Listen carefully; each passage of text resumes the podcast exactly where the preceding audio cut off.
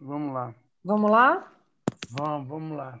Senhor Deus, muito obrigado por mais essa oportunidade que temos de reunir, Pai, de nos juntarmos e nesse ajuntamento, Pai, com o propósito de aprender sobre os teus ensinamentos. E tu nos prometeu que onde dois ou três estivesse reunido em teu nome, ali, naquele local, o Senhor estaria conosco, Pai. Então nós temos certeza de que tu está conosco aqui agora, Pai, e eu te peço que o Senhor trabalhe em cada coração e mente aqui, em cada ouvido, em cada boca aqui agora, Pai, com um propósito único e maior, Pai, de louvarmos, de santificarmos o teu nome, Pai, e de engrandecermos as tuas boas obras através uns dos outros, Pai. Ser com cada um aqui nesse momento, Senhor, em especial que eu possa estar sensível aqui, os meus lábios, os meus ouvidos, os meus, o meu coração, ao que o Senhor quer que seja dito aqui nesse momento. É assim, Pai, rendido, dependente de Ti, que oramos agradecidos. Amém. Amém. Amém. Pode começar quando quiser, fique à vontade, meu irmão. Tá bom. É, aqui o, o meu propósito aqui não é não é um propósito de, de vir aqui pregar, de dizer o que a gente deve ou o que a gente não deve fazer. É muito pelo contrário. O objetivo aqui, que eu já percebi aqui na igreja digital, é a gente ampliar a comunhão uns com os outros, né? E a gente trazer a nossa experiência de vida, né, atrelado à mensagem que Jesus Cristo deixou para a gente, né? A mensagem do mestre, que na sua passagem aqui na Terra, ele foi mais mestre que pastor. Então, os ensinamentos de Jesus aqui para a vida da gente. Então, compartilhar aqui com vocês, através, através de algum, algumas pinceladas dos textos bíblicos, o que, que a gente pode, junto, aprender aqui nessa, nessa noite maravilhosa. Né? Então, eu queria começar pelos dois versículos que eu chamei de promessas de esperança, que não tem muito a ver com com os textos bíblicos que nós vamos ler e conversar sobre, mas tem a ver com, acho que, no meu ponto de vista, a maior promessa que Jesus deixou para a gente, né? E também essa mesma promessa Deus deu, o Javé, Adonai, passou para o grande profeta Josué e depois Jesus repetiu de uma forma mais didática para a gente. Então, vamos ler o texto de Josué 1,9, que diz assim: é, não te mandei eu, esforça-te e tem bom ânimo, não pasmes, nem te espantes, porque o Senhor teu Deus é contigo por onde quer que andares. E lá em, em Mateus, que eu agradeço aí a Celina, que a Celina corrigiu é, o versículo que eu tinha colocado errado, não foi de propósito, para ver se o pessoal estava prestando atenção, mas em Mateus 28, 20, é um dos versículos mais bonitos que eu acho.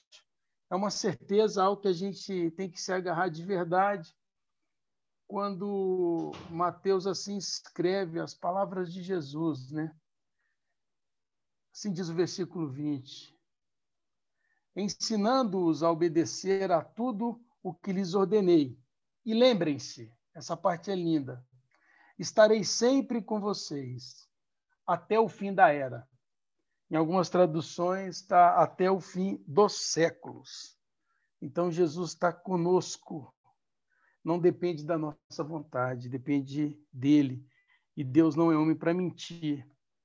Então eu queria agora compartilhar com vocês um, eu sou um, um entusiasta do livro de Efésios e o nosso tema de hoje, eu nem sabia que tinha tema, mas também a Fernanda foi me, me catequizando e me, e me conduzindo a criar um tema para a nossa palavra de hoje.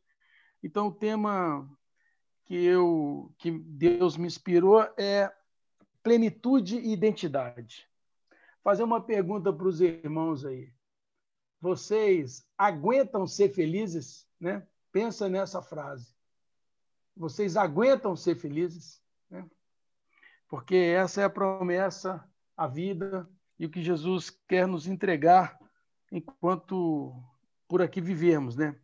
Então vamos ler lá Efésios, o primeiro versículo é o versículo de Efésios, capítulo 1, versículo 5.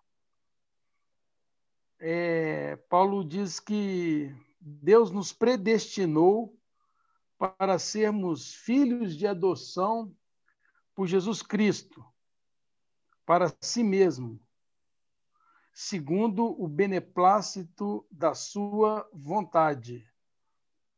Depois, o texto do versículo 23 do mesmo capítulo 1,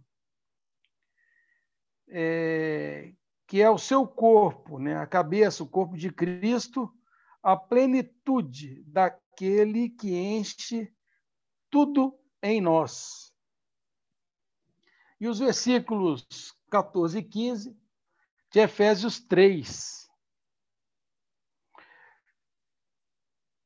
Capítulo, capítulo 3, verso 14. Por causa disso, me ponho de joelhos perante o Pai de nosso Senhor Jesus Cristo, do qual toda a família nos céus e na terra toma o nome.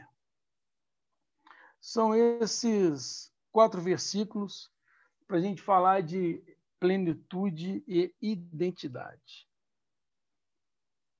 É, o versículo 5 mostra muito bem que nós somos filhos de Deus através da adoção, né? através da, do Verbo que se fez carne e veio aqui nos, nos redimir os nossos pecados e, e transformarmos como seus irmãos. Então, é Jesus Cristo o nosso irmão mais velho, de acordo com esse próprio versículo, por adoção por Jesus Cristo, para si mesmo, segundo o beneplácito da sua vontade. Então, esse é o nosso destino.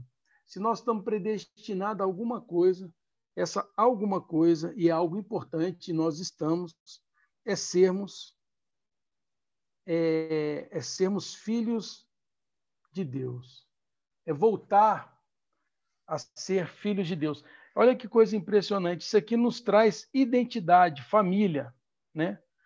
Nós somos formados e filhos de Deus. Na nossa identidade espiritual, nós somos filhos dele. E temos que reconhecer isso através da adoção, viver isso através da, do sangue de Jesus que veio aqui nos redimir dos nossos pecados, essa identidade divina que nós temos. E a plenitude, no versículo 23, daquele que enche tudo em todos. Então, Jesus Cristo, cabeça da igreja, o nosso guia, o nosso mestre que nos ensinou como devemos ser felizes, ter uma vida feliz aqui nesse mundo e ter a vida eterna. Em seguida, nos enche com tudo o que precisamos. Por isso, a pergunta que eu fiz no início, se nós aguentamos ser felizes, porque como é que a gente vai diante de um ano tão difícil que a gente viveu, um ano inimaginável de Covid, por tudo que nós aprendemos a passar nesse ano, né? aprendemos é, a viver com menos liberdade, com menos coisas, e novamente voltarmos a nós mesmos e às pessoas, a termos cuidado. Então a gente teve que aprender a se desvencilhar como está lá no texto de Hebreus 12, a gente tem que deixar para trás aquela bagagem que nos agarra às coisas, né? E a gente teve que aprender no ano diferente. Né? Como é que a gente vai conseguir encontrar felicidade sendo contrário às coisas que a gente tinha programado? Né? Muita gente, eu falo por mim, nós tivemos que reaprender a ter um clima de convivência mais presente dentro de casa. Então, o seu horário de trabalho, o meu horário de trabalho era dentro de casa. A gente não estava acostumado com isso. E nós tivemos que aprender a entender os nossos limites e os limites aqui dentro da nossa própria casa. Nós fomos é, obrigados a ficar presos dentro de casa. Né? Tivemos que nos desacelerar das coisas. Eu escutando um amigo um dia desses falando, ele disse que a roupa que ele mais vestiu, pelo menos nos seis primeiros meses da pandemia, foi pijama. Então era pijama a maior parte do tempo, que ele fazendo parte do grupo de risco não podia sair, então trabalhava digitalmente através das reuniões, mas vestido de pijama. Quanto, como é que nós imaginamos que a gente ia ter que viver um ano diferente desse? E nem por isso deixar de ser feliz. E, e aí, nós aguentamos ser felizes? Nós queremos ser felizes? A nossa felicidade está em quê de verdade, né? Felicidade no sentido de plenitude, de sentir-se suficiente em tudo. Igual o apóstolo Paulo, em um de seus textos, diz que ele aprendeu com muito e com pouco. Então, aprendeu a ter alegria também com pouco. Nesse período todo que nós tivemos aí de Covid, que ainda estamos vivendo uma pandemia, a gente não teve ausência de Deus. É importante a gente entender isso. Por mais dificuldade que a gente teve, perdas de amores, de pessoas queridas que passaram e foram é, levadas pela morte, mas mesmo assim Deus não nos faltou. Numa tradução, não sei se mais preciosa quanto a original ou diferente, do Salmo 23, 1, ao invés de. Uma vez eu li essa tradução, mas eu não tenho essa Bíblia. Ao invés de estar tá escrito lá, é, o Senhor é meu pastor e nada me faltará, o texto diz assim: O Senhor é o meu pastor e ele, o Senhor, não me falta. Então, nesses momentos de dificuldade que a gente passou, nesse ano tão diferente que a gente viveu, a gente pode declarar que o Senhor não nos faltou. Sabe por que não faltou? Porque a igreja digital é um exemplo disso. Esse grupo aqui reunido é um exemplo disso. É um exemplo de que nós podemos buscar a Deus, que nós o encontraremos, ele não vai nos faltar. Ele nos é suficiente para o nosso consolo, para a nossa paz, para o nosso amor. Ele é suficiente para a nossa plenitude. Você aguenta ser feliz com pandemia? Você aguenta ser feliz com perdas? Eu estava assistindo um episódio de, um, de uma série chamada This Is Us, e lá tem um, um, um personagem que está com câncer e, e, numas declarações antes dele morrer, ele diz assim: é melhor amar e perder do que não amar. Olha como é importante isso. É melhor amar e perder do que não amar. Porque aqui nessa terra, na nossa vida aqui, terráquea, telúrica, nós vamos amar e vamos perder os nossos amados. Mas não é porque vamos perder aquilo no sentido físico de que elas vão para o reino eterno, ou nós iremos antes delas, ou as pessoas irão antes da gente, é que nós não devemos amar. Nós temos que nos esgotar, nos esvaziar, amar e cada vez mais que a gente amar, amar e amar mais. Lá no versículo 14, do capítulo 2, diz assim: o qual o qual só uma pincelada de Efésios, o qual de ambos os povos fez um e destruiu a parede de separação, a barreira de inimizade que estava no meio, desfazendo a desfazendo na sua carne. Então nós não temos mais motivos para ter dissídias uns com os outros. E aqui eu estou falando no sentido espiritual e não religioso. Nós temos que nos desvencilhar das doutrinas religiosas e nos apegar dos mandamentos, das ordenanças espirituais.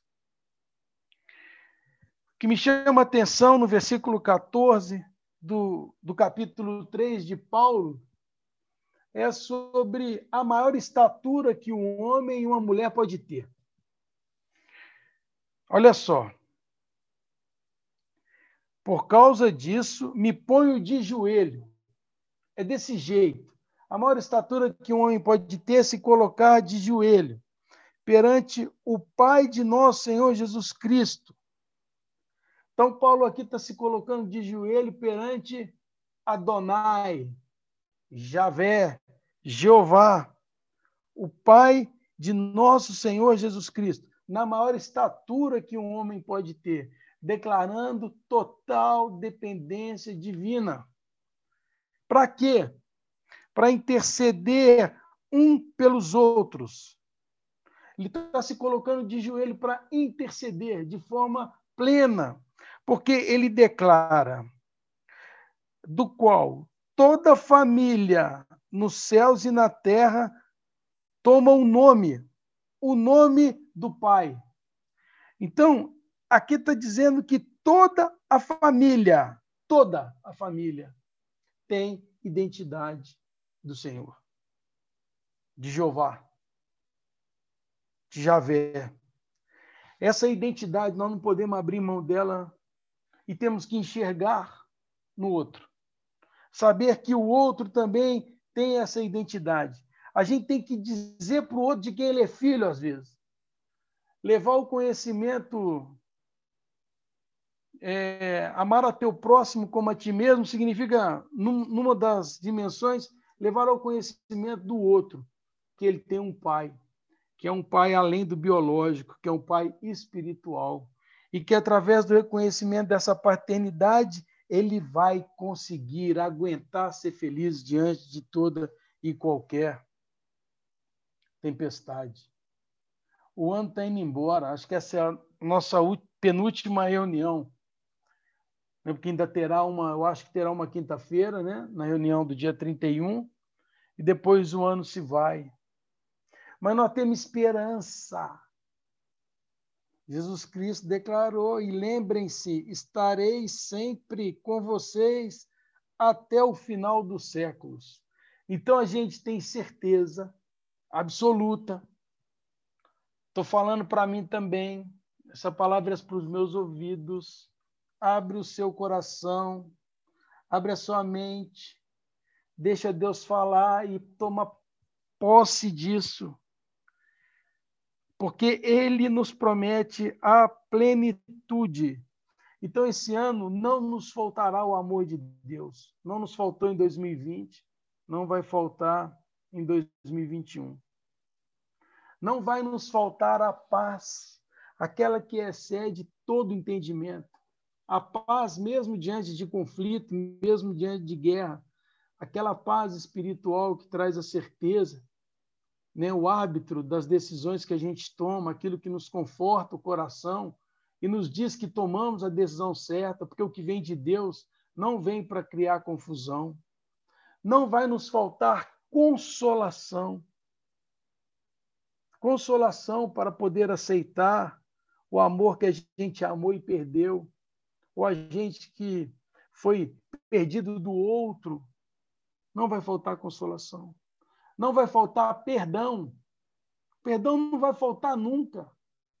Se a gente ler com atenção é, a oração sacerdotal de Jesus, lá em João, capítulo 17, a gente tem que ler aquilo até se enxergar ali, quando Jesus fala que está intercedendo não só pelos discípulos dele, mas também por aqueles que virão. Então, aquele sangue derramado na cruz há dois mil anos atrás foi pelos nossos pecados também. Os nossos pecados já foram lavados, não vai faltar perdão para os nossos pecados, não vai faltar esperança, não vai faltar misericórdia. Lá no texto de Josué que a gente leu, ele tem de bom ânimo, Então, não, não vamos abandonar o bom ânimo, vamos optar por ter ânimo. Diante de uma adversidade, diante de um problema, vamos levantar a cabeça e optar por ter bom, ânimo. Não nos vai faltar salvação, nunca falta. E nunca vai nos abandonar as virtudes de Deus, que as virtudes de Deus são maiores que os poderes que Deus tem, porque a virtude limita o poder que Deus poderia, por exemplo, exercer uma ação de destruição da terra, mas a virtude do Senhor preserva o poder dele, visando sempre o amor. Então não vai faltar a virtude de Deus na nossa vida. E nós temos que ter virtude de Deus para demonstrar. Nós temos que ter essa capacidade, porque a gente pode fazer o mal, mas vai escolher fazer o bem. Nós temos que ter essas virtudes na nossa vida, buscar essa virtude. E a certeza também de que 2021 o sol vai continuar nascendo para todo mundo. Nós teremos chuva para regar essa terra. Nós teremos as bênçãos de Deus diariamente, o fruto da videira, o fruto da vinha. A maçã vai continuar dando fruto. Nós vamos continuar plantando e colhendo. E o importante é que tenhamos esse conceito de que não é importante sermos de Paulo ou de Apolo. Não é isso que faz a igreja crescer. O que faz a igreja crescer é aquele que é dono dela, é Deus, porque ele é que faz a semente brotar.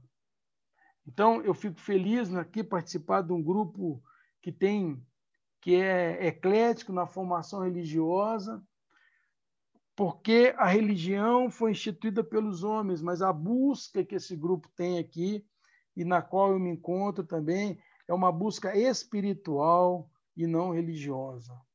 Então, amada, amada igreja, amados irmãos, esse é, essa é a minha inspiração que eu recebi de Deus para trazer para vocês e para mim também para esse ano de 2021, que a gente não desista.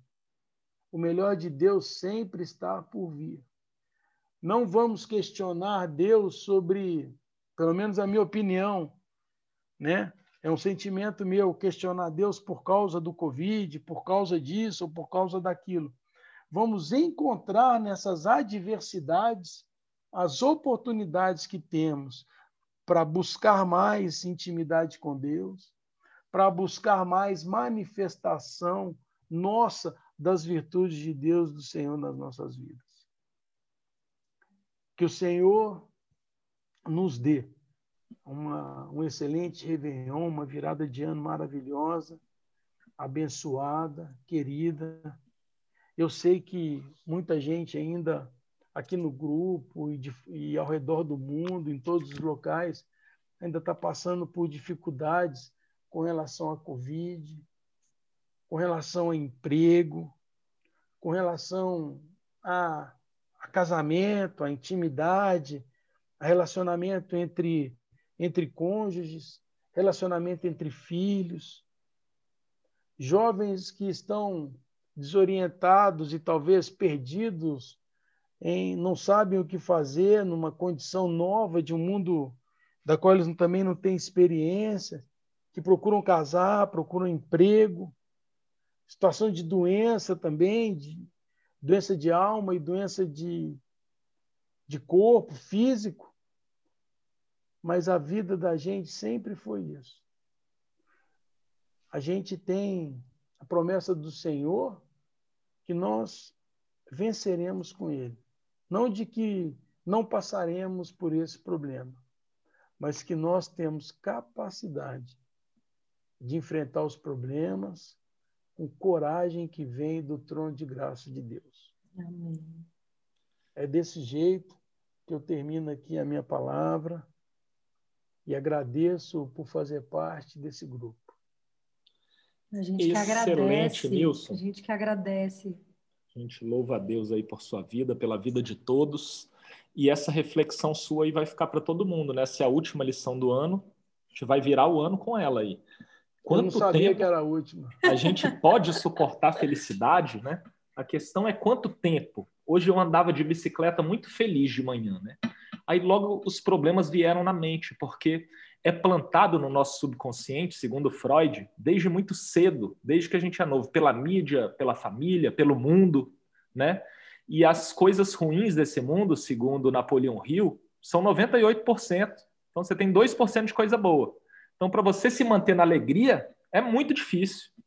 É aquela história. Para você chegar no topo de um esporte ou de alguma coisa, você pode até chegar, mas e para se manter? É mais difícil ainda se manter por questões de concentração e outras coisas. Agora, Cristo, quando estava aqui, ele falou para os discípulos assim: Eu queria falar muito mais coisa para vocês, mas eles ainda não estavam preparados. Ele sabia disso. Então ele falou o seguinte: Eu vou deixar um consolador. E o consolador veio e falou: Paulo, escreve assim. E aí vem a carta que o Milson trouxe hoje. Eu vou ler para vocês os quatro primeiros versos. Os quatro primeiros versos. Olha só como tem tudo a ver com o que o Milson falou sem ler. Paulo, apóstolo de Jesus Cristo, pela vontade de Deus, aos santos que estão em Éfeso, na igreja de Éfeso naquele tempo, e aos fiéis em Cristo Jesus, vocês hoje. Olha aí a carta para hoje. Graça seja a vós e paz de Deus nosso Pai e do nosso Senhor Jesus Cristo Bendito seja o Deus e Pai de nosso Senhor Jesus Cristo, o qual nos abençoou com todas as bênçãos espirituais nos lugares celestiais em Cristo. Isso é muito profundo, pessoal. Conforme ele nos escolheu nele, antes da fundação do mundo, que devemos ser santos e sem culpa diante dele em amor. Isso aqui é para refletir por meses e meses, dá uma grande lição. Agora, o foco que o Espírito Santo deixa por meio de Paulo para o caráter cristocêntrico é impressionante dessa lição. Mostra que o evangelho é central no plano de Deus para toda a história. Ele predestinou. O que, que é isso? O destino traçado já no passado mostra a onisciência de Deus. Ele sabe todas as coisas. É uma decisão eterna que assegura tudo aquilo que vai acontecer. No capítulo 3 que o Wilson pegou aí, é fantástica essa oração de Paulo, né? Ele abordou bem aí o fato que dobra os joelhos, lá no verso 14, né? Por causa disso me ponho de joelhos. Ele retoma uma oração do início do capítulo 3. E nessa oração ele pede para os cristãos, a gente faz uma interpretação sistêmica com todas as outras cartas dele, e a gente vê o que, que ele pede, para que eles sejam abençoados com força interior, com entendimento, com discernimento, com excelência espiritual, com temperança e com todas as milhares de outras coisas boas que Deus nos abençoa, né? Isso é fantástico. Em Josué, ele fala do Deus Emanuel, né? Que aquele Deus que estava lá com Josué é o mesmo Deus que estava aqui com Paulo quando ele escreveu e é o mesmo Deus que está com a gente agora. Quando o Milson falou dois ou mais em oração, ele está com a gente agora. Agora o fantástico, eu acho que vem para o final, né? Que a gente pega a nossa vida prática e esse finalzinho de Mateus, eu vou ler para vocês o verso 19, porque tem um, um seguidor do islamismo aqui do condomínio que ele vive discutindo comigo, né? A gente conversa muito, né? E aí ele fala: "Ah, mas não tem a palavra Trindade na Bíblia". Realmente não tem a palavra Trindade, mas em muitos trechos a gente consegue enxergar. Vamos enxergar ela agora? Olha o capítulo 28 de Mateus aí que o Milson separou. Eu vou ler para vocês o verso 19 e o 20. Olha só o 19 que, que Cristo fala para os discípulos dele? Portanto, ide, ensinai a todas as nações, batizando-os em nome do Pai e do Filho e do Espírito Santo. Olha a trindade aí. E o final é fantástico também. Ensinando-os a observar todas as coisas que eu vos tenho mandado. E eis que eu estou convosco sempre, até o fim do mundo. Hum. Amém. Então, pessoal, é possível a gente ver a Trindade nesse trecho, em outros, e é legal a ordem de Jesus para incluir a, salva a salvação para todos, não só para os judeus, mas para os gentios, todas as raças, credos. Não interessa se branco, preto, gordo, pobre, rico, não interessa, para todos. E aí, nesse texto aqui. Eu ainda ah, ouso dizer que para o macumbeiro, para o islamismo, tá certo. todo mundo. É. Tá certo, é isso mesmo. É, e nesse ponto, Milson, que você pegou, é legal que ele leva ao clímax todo esse ponto para o macumbeiro, para não sei quem, para todo mundo, que é repetido em todos os evangelhos do reino, né? principalmente nesse de Mateus aqui, o evangelho genuíno do reino. Né? É clara compreensão da natureza e da identidade de Jesus aqui dentro da Trindade. Todo mundo aí conseguiu enxergar. Né? E no 20 a gente vê a autoridade de Jesus e a presença dele por meio do Espírito Santo em nós. E essa promessa espiritual é que nos dá forças para o cumprimento da nossa missão, né? que é levar a palavra, tentar seguir, dobrar o joelho em oração e seguir tudo isso aí que o Milson trouxe hoje. Você Glória sabe, a Deus. Você sabe que quando, quando eu lembro, eu lembro desse, desse, dessa promessa de Jesus, eu acho que ela é a mais importante no meu entendimento, né? Porque é tipo assim, não vou, não vou te largar nunca, não vou te largar nunca. Então, aí a gente faz uma bobagem, aí você lembra desse versículo, dá tanta vergonha da bobagem que você fez, sabe? Você às vezes maltratou indevidamente, aí, para que, que eu fiz aquilo? Jesus está aqui do meu lado e eu não percebi. Então, é uma, é uma, em vez de eu me agarrar e buscar plenitude e ser feliz, a gente, tá, a gente não está querendo ser feliz. O ser humano, já que você abordou os aspectos psicológicos e psicossomáticos, a nossa tendência é mais para a crise do que para a felicidade. É, até, até assim, falando mais